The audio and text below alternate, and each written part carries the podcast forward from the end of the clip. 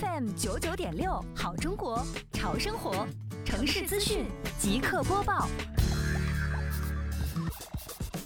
刚刚过去的国庆假期期间，杭州市西湖区综合行政执法局双浦中队积极配合属地镇街，积极开展杭州南高速入口保障防疫工作，